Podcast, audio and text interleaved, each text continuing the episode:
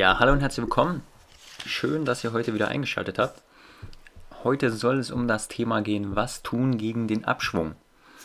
Es ist nämlich eine entscheidende Woche, die jetzt ansteht. Ähm, am Donnerstag wird das GDP, also das Bruttoinlandsprodukt für das nächste Quartal in Deutschland veröffentlicht. Und viele Analysten gehen davon aus, dass wir wieder ein negatives Wachstum sehen werden oder ähm, vielleicht auch nur ein Nullwachstum. Wenn dies so passieren sollte und dieser Fall eintritt, hätten wir faktisch eine technische Rezession. Diese tritt nämlich auf, wenn wir drei Quartale in Folge ein negatives Wachstum verzeichnen. Und heute soll es darum gehen, was man denn tun kann. Ähm, aus politischer Sicht, aus wirtschaftlicher Sicht und was getan werden kann, um diesem Abschwung entgegenzuwirken oder ob es überhaupt möglich ist, momentan etwas dagegen zu unternehmen. Deutschland wird oftmals kritisiert, unter anderem von der ehemaligen ähm, ja, Weltbank-Chefin und jetzigen EZB-Chefin Christine Lagarde, dass Deutschland eben nicht genug investiert in Infrastrukturprojekte und damit nicht das Wirtschaftswachstum ankurbelt und damit auch den gesamten Euroraum stärkt. Bei den Nullzinsen, die wir momentan haben, ist es natürlich einfacher, Kredite aufzunehmen, statt in höherzinslichen Phasen, wo es teurer für Staaten wird, diese Kredite wieder zurückzuzahlen.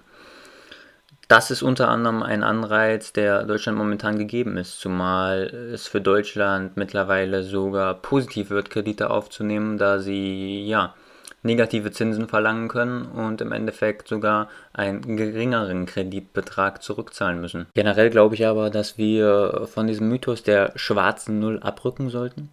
Ähm, wir haben immer noch die sogenannte Schuldenbremse, die bei uns im Gesetz verankert ist, an die wir uns auch halten können. Aber zwischen dieser Schuldenbremse und der schwarzen Null ist noch ein gewisser Spielraum. Und den sollten wir auf jeden Fall ähm, ausnutzen, um dieses Geld ja, sinnvoll zu investieren und damit unser Wirtschaftszweig weiter zu stärken. Gerade von den großen Wirtschaftsverbänden in Deutschland kommt immer wieder die Forderung momentan nach einem groß aufgelegten Konjunkturprogramm, um eben die Wirtschaft zu stützen und ja, das Bruttoinlandsprodukt im Endeffekt auch wieder anzutreiben. Aber ist das wirklich die richtige Lösung? Ja, Wolfgang Schäuble, der ehemalige Finanzminister, hat sich dazu letzte Woche geäußert und meine unter anderem, dass es diese momentane Flaute nicht unbedingt nur was damit zu tun hat, dass genug Geld investiert wird. Er meint, Geld wird genug investiert, aber die bürokratischen Anforderungen, um dieses Geld abrufen zu können, die sind momentan viel zu hoch in Deutschland. Und ich glaube, dass wir genau dort einen guten Ansatzpunkt haben, egal ob es Sozialpolitik ist, ähm, wo Leute Wohnungsgeld oder sonstige Förderleistungen besser einbeziehen können, um damit auch ihre Konsumausgaben zu steigern, oder ob es Unternehmen sind, die Gelder abrufen können, um ihr eigenes Unternehmen weiter auszubauen. Und im Endeffekt auch weiter in ihre eigenen Schlüsseltechnologien zu investieren. Er umfasste das mit der passenden Aussage, dass genug Geld vorhanden sei und genug Geld investiert werden würde, aber es nicht abfließen würde.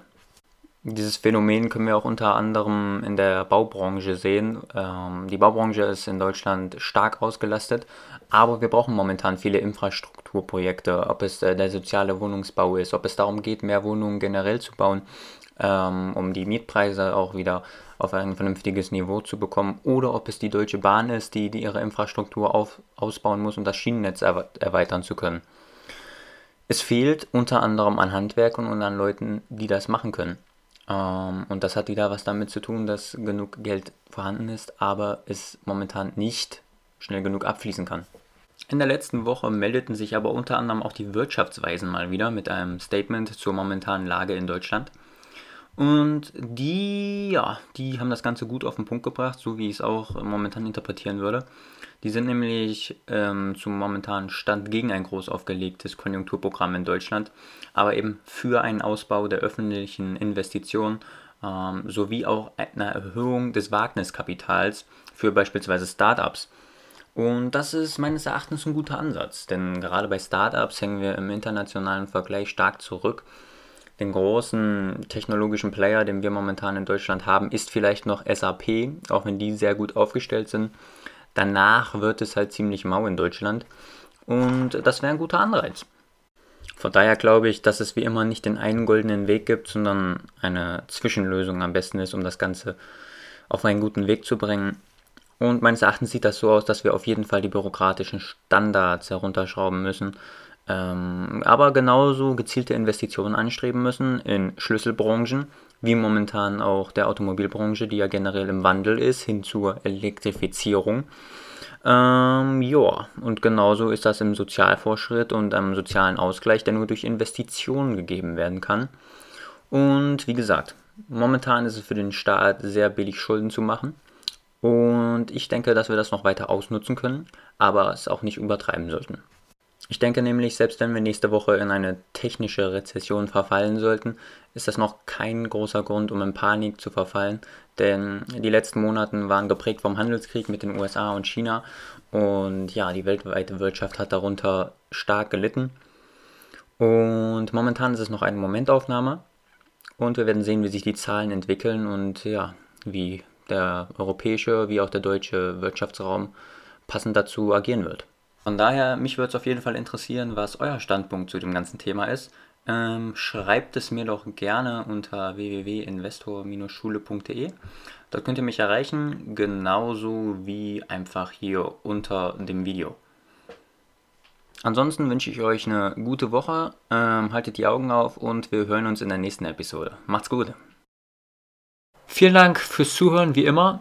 Wenn du mehr über das Thema Investieren an sich wissen möchtest, dann schau doch einfach mal auf unserer Website vorbei www.investor-schule.de. Dort findest du nämlich wöchentlich neue Artikel rund ums Thema Investieren, genauso wie Tipps, Tricks und eigene Leitfäden. Also schau einfach mal vorbei und wir sehen uns in der nächsten Episode.